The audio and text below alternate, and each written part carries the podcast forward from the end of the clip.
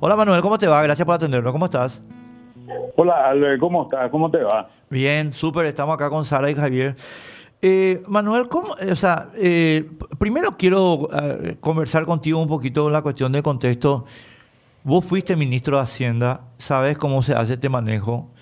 ¿Cómo puede ser que el ministro de Hacienda presente un presupuesto y después en la comisión bicameral los dependientes del Ministerio de Hacienda para la elaboración del presupuesto terminen pidiendo mil millones de dólares más, Manuel. ¿Qué pasa acá?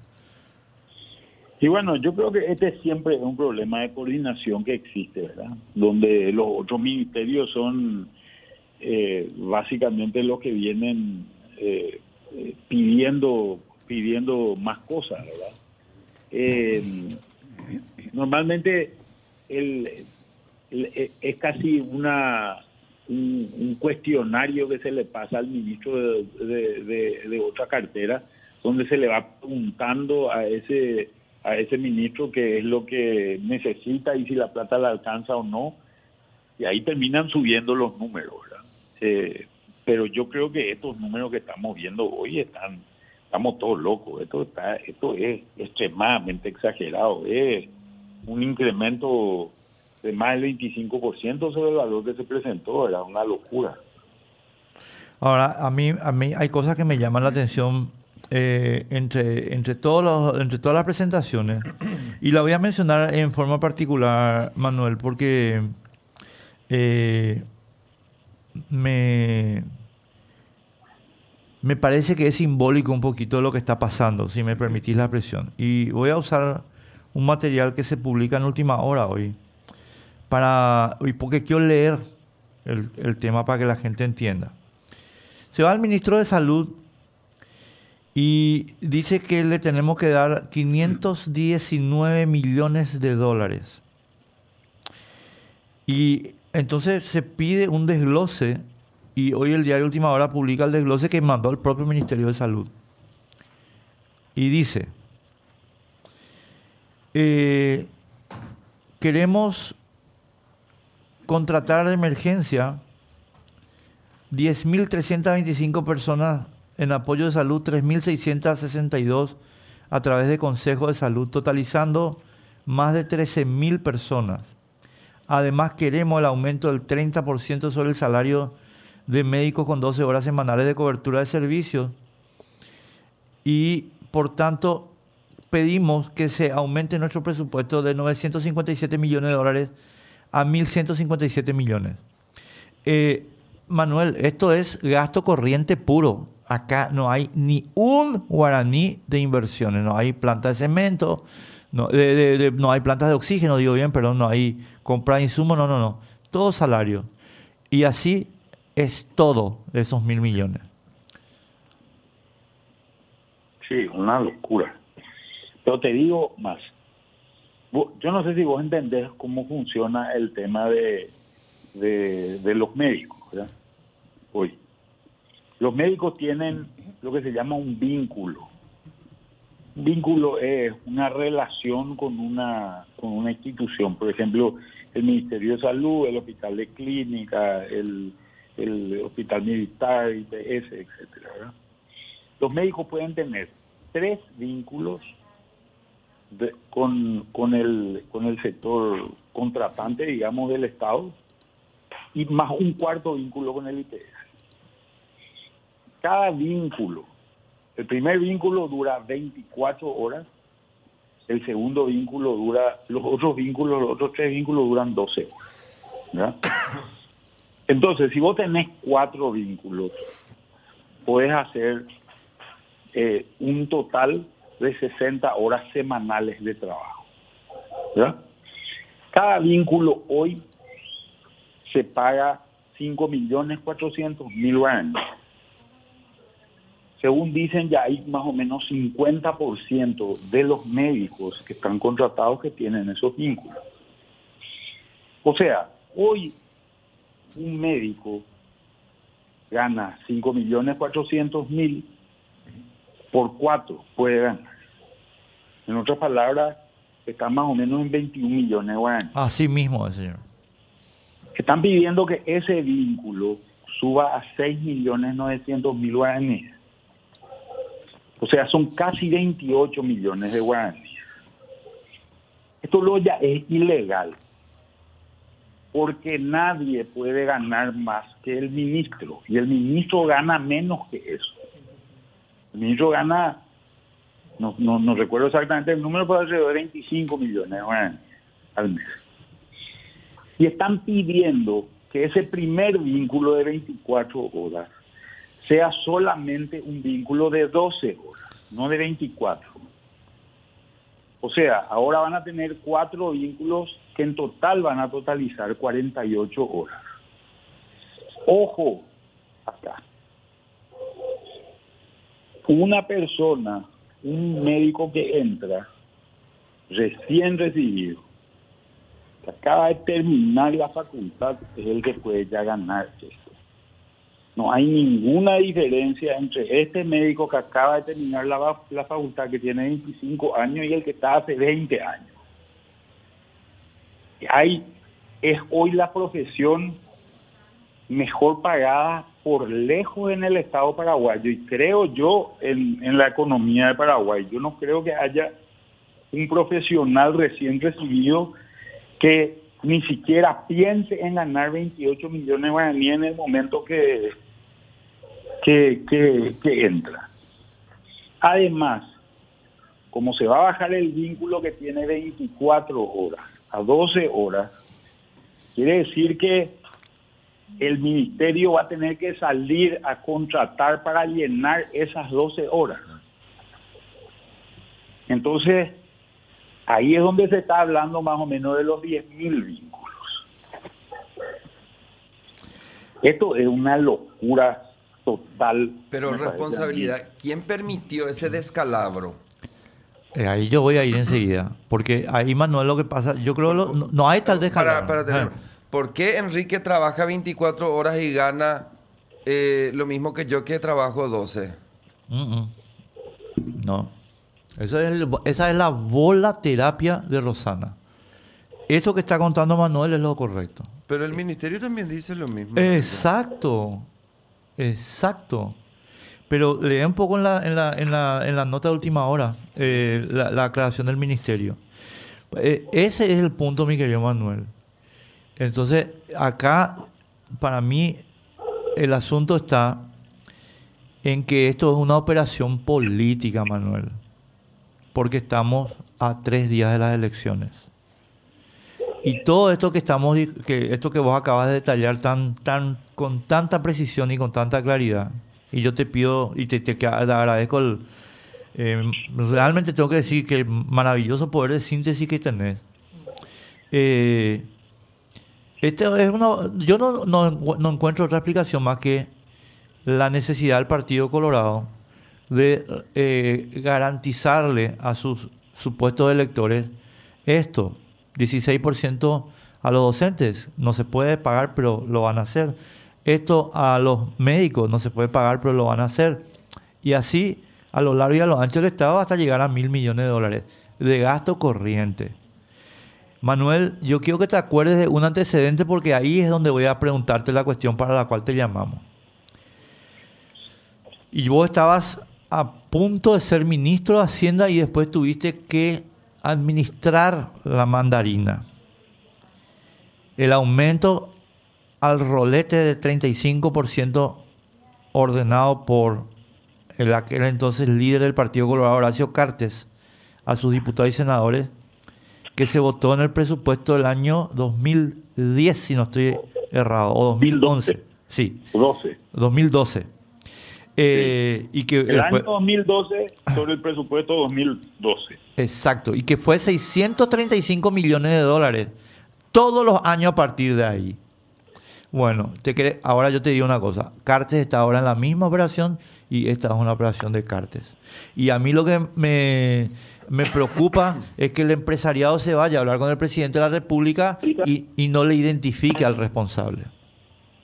Perdón, no te copié esa última parte. No, que, que, usted, que el empresariado se va a expresar al presidente de la República la eh, eh, sus quejas por el populismo irresponsable y no diga el nombre del responsable, que se llama Horacio Manuel Cartes Jara, que no es la primera vez que va a hacer esto, es la segunda, eh, con el mismo efecto electoral.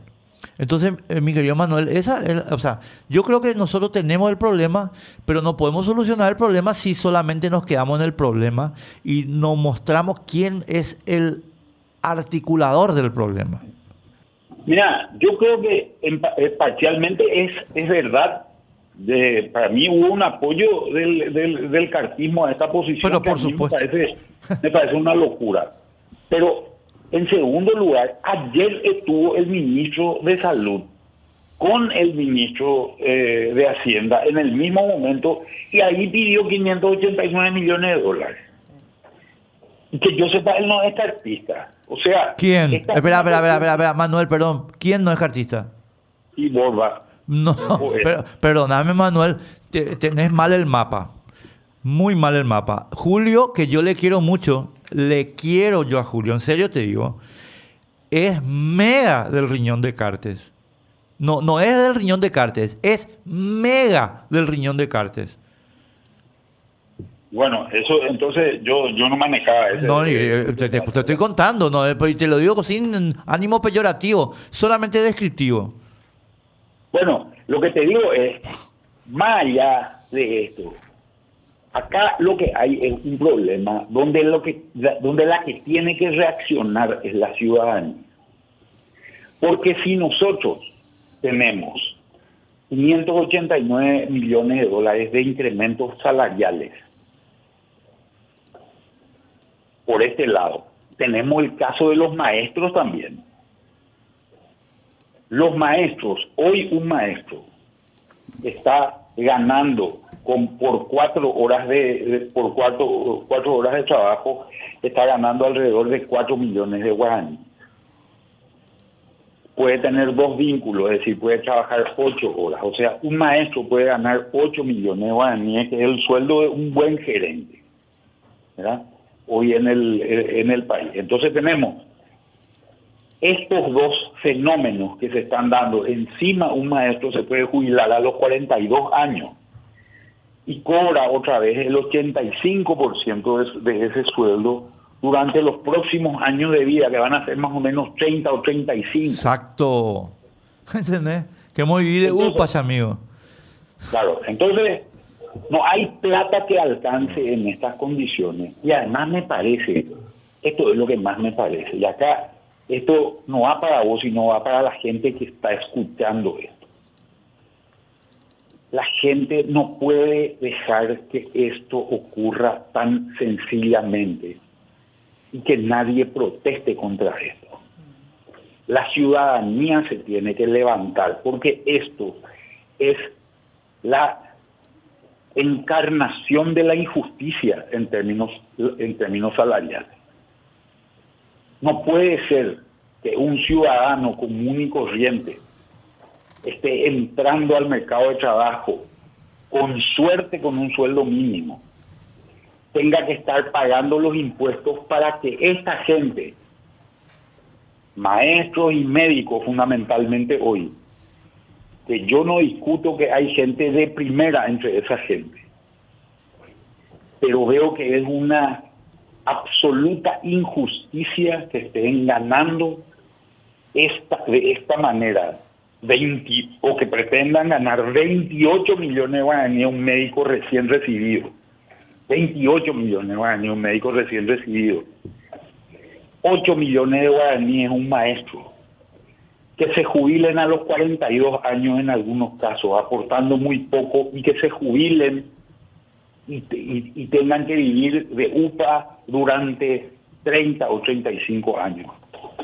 Esto es una injusticia y la gente tiene que reaccionar a estas cosas, Enrique. Es una inequidad, doctor Manuel. Eh, ah, mira, Manuel, yo eh, nada que agregar a lo que vos estás diciendo, solamente que creo que es, una carga que se le pone a la ciudadanía, que la ciudadanía puede, eh, eh ¿cómo decir?, contestar el domingo con el voto castigo, ¿verdad? ANR nunca más. Pero no puede contestar en, en la vida diaria. Para la vida diaria están los medios, está el Congreso, estamos, estamos digamos, los institutos de la, de la República Democrática. Porque el, el, ciudadano no tiene por qué hacerse cargo de, eh, de, de, una cuestión que es responsabilidad de los actores políticos. El domingo sí. El domingo, esto que vos estás contando, yo espero que se traduzca en un tremendo voto castigo al cartismo, ¿verdad? Y al coloradismo. 100% de acuerdo. Pero eh, como, eh, por, yo, yo entiendo tu punto, pero creo nomás que aquí qué bueno hubiera sido que el empresariado se vaya y le diga, señor Cartes, déjese de ser delincuente populista. Señor Cartes, deje de alentar estas, estos actos, porque viste que a, a, cuando viene la Federación Nacional Campesina, y eso, eh, le escuchamos al empresariado con justa razón, yo comparto ese discurso, dejen de venir a, a pedir eh, cosas populistas. Pero, ¿Y ahora? Porque no se expiden. Porque no se están expidiendo si esto es peor. Lo que pasa es que ahora es Horacio el dueño de todo el Paraguay. ¿Entendés? Y entonces hay muchos empresarios que se van a quedar en pelota, todos los que están subsidiados por él. Es, esa, esa nomás es mi cuestión ahí, Manuel. Mira, mira, a mí me parece, Enrique, que esta, esta es una batalla que está comenzando. Yo no creo que, que el sector empresarial, yo no represento a ningún gremio ni nada, ¿verdad? Pero yo no yo no creo que el sector empresarial caiga en este en, decir que sí a esto tan fácilmente. ¿Y por qué te digo? Te decir cuáles son las condiciones más o menos en las cuales nos encontramos. Si hoy nosotros aprobamos esta situación en el Parlamento, esta situación de los de los médicos y de los de los, de los maestros. ¿Quién paga el pato de esto? Va a tener que pagar fundamentalmente el sector empresarial. Esto se va a arreglar, entre comillas, con una suba de impuestos. Claro. Pero no solamente el sector empresarial, Manuel. No, todos vamos a pagar. No solamente claro. el sector empresarial, pero el sector empresarial va a ser más afectado por eso. Sí. Yo no digo que va a ser solamente el sector empresarial. La gente de la calle, al comprar su empanada, sea de Don Vito o sea la marca que sea, ¿verdad? Va a tener que pagar un IVA más alto, va a tener que pagar un impuesto selectivo al consumo más alto. Son todas las cosas que van a terminar impactando, ¿verdad? Si Cartes cree, por ejemplo, que este tipo de cosas no le van a afectar a ellos mismos. Porque acá una de las formas de levantar de levantar la recaudación es cobrar, cobrar además un, eh, eh, un impuesto selectivo al tabaco, por ejemplo, al cigarrillo, que también le va a impactar a él. O sea, acá nos, nos estamos metiendo en una posición donde estamos mirando un escenario que va a ser desastroso para todos. Y los beneficiados van a ser 130 mil paraguayos, sobre 7 millones 300 mil personas que, que, que, hay en el país. Van a ser 130 mil paraguayos y nadie más. Y te digo más, los maestros y los médicos que creen que van a cobrar una jubilación durante 30 y 35 años están absolutamente equivocados. La plata no va a alcanzar. Te tiro un dato, Enrique, para que vos sepas. Según estudios del Ministerio de Hacienda, el déficit de la caja fiscal para el año 2029 va a alcanzar a 3.500 millones de dólares si no se hace nada hoy. 3.500 millones de dólares es casi lo que es la totalidad del presupuesto de la Administración Central en la actualidad. Qué puta. O sea, esto es insostenible. Acá no hay populismo que funcione bajo este esquema. Esto no es que no es que le va a beneficiar a uno y le va, esto nos va a perjudicar a todos maestros van a poder protestar todo lo que quieran, van a poder hacer las huelgas que quieran durante el tiempo que quieran, nuestros alumnos van a ser más burros de lo que ya son por culpa de ellos. Hoy, va, eh, y al final del día, lo que va a pasar es que no va a alcanzar el dinero para pagar esto. esta es una situación extrema. Esta es, esto es un pedido impagable. Esto es como que se vayan todos los, periodistas de, de, ABC y le digan a, lo, al, al, al director del diario, queremos ganar mil millones de por mes, y te va a decir que no. Y no vamos a hacer entonces el diario, y bueno, no hay diario entonces. ¿Verdad? O sea, tenemos que entender que hay cosas que son de cumplimiento imposible. Y estos son temas de cumplimiento imposible. Esto le perjudica a Cartes, esto le perjudica a Marito, esto le perjudica a la oposición, esto le perjudica al pueblo paraguayo, esto le perjudica al resto de los funcionarios públicos, que son los primeros que van a tener que pagar el pato acá. Eh, esto le, perjudica al resto del pueblo paraguayo. Esto es algo que no se puede permitir. No se va. Eh, eh, lo que pasa es que, Manuel, yo no te voy a dar más vueltas. Te juro que con esto yo por lo menos cierro. Manuel, lo que pasa es que a Horacio le importa un pito. Y hay gente que no entiende que a Horacio le importa un pito. Y tiene eh, mayoría en la Cámara de Diputados, una mayoría abyecta. Por eso es que está mal el proceso político del cartismo, porque no hay elementos críticos, hay abyección. Entonces ahí hay órdenes nomás que se obedecen independientemente a los razonamientos. Ese es pues el problema de los liderazgos autoritarios que eh, imponen un, eh, un, esquema de obediencia que la, la, razón está de más ahí. ¿Entendés? O sea, obedezca la orden, punto. 16% de los maestros, el aumento de los médicos. Chau, se acabó. El país va a reventar, no me importa. Es lo mismo que te hizo a vos cuando eras ministro de Hacienda. 635 millones de dólares todos los años tuvimos que pagar por culpa de ese badulaque que se llama Horacio Cartes. A mí no me hizo. A mí no me hizo, me hizo a, Dionisio Borda. A Dionisio Borda, pero vos tuviste que administrar el primer presupuesto después de eso. Claro. Acá hay nomás una cuestión que me parece importante destacar, don Manuel.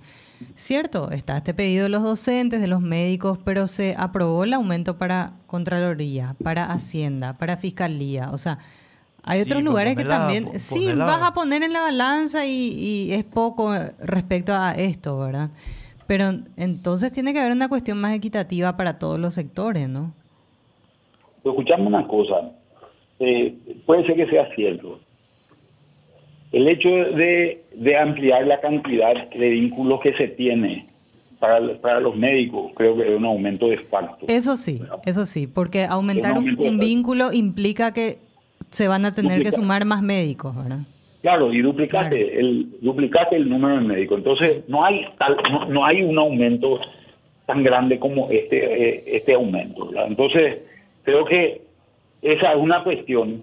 Fíjate que yo leí una, un estudio que hablaba de que más o menos en, el sector público paraguayo se necesitaba eh, un, incremento a personal, de personal de blanco de 18 mil personas. Mm. Durante esta pandemia se aumentó 10 mil o sea, lo que nosotros teníamos que haber convergido más o menos en unos 10 años, lo hicimos en un año. Y ahora hay que sostener ese aparato, hay que pagar esos sueldos. ¿verdad? Y encima esta gente, los médicos que saben bien que la pandemia no se acabó, son los que están pidiendo cambiar esto.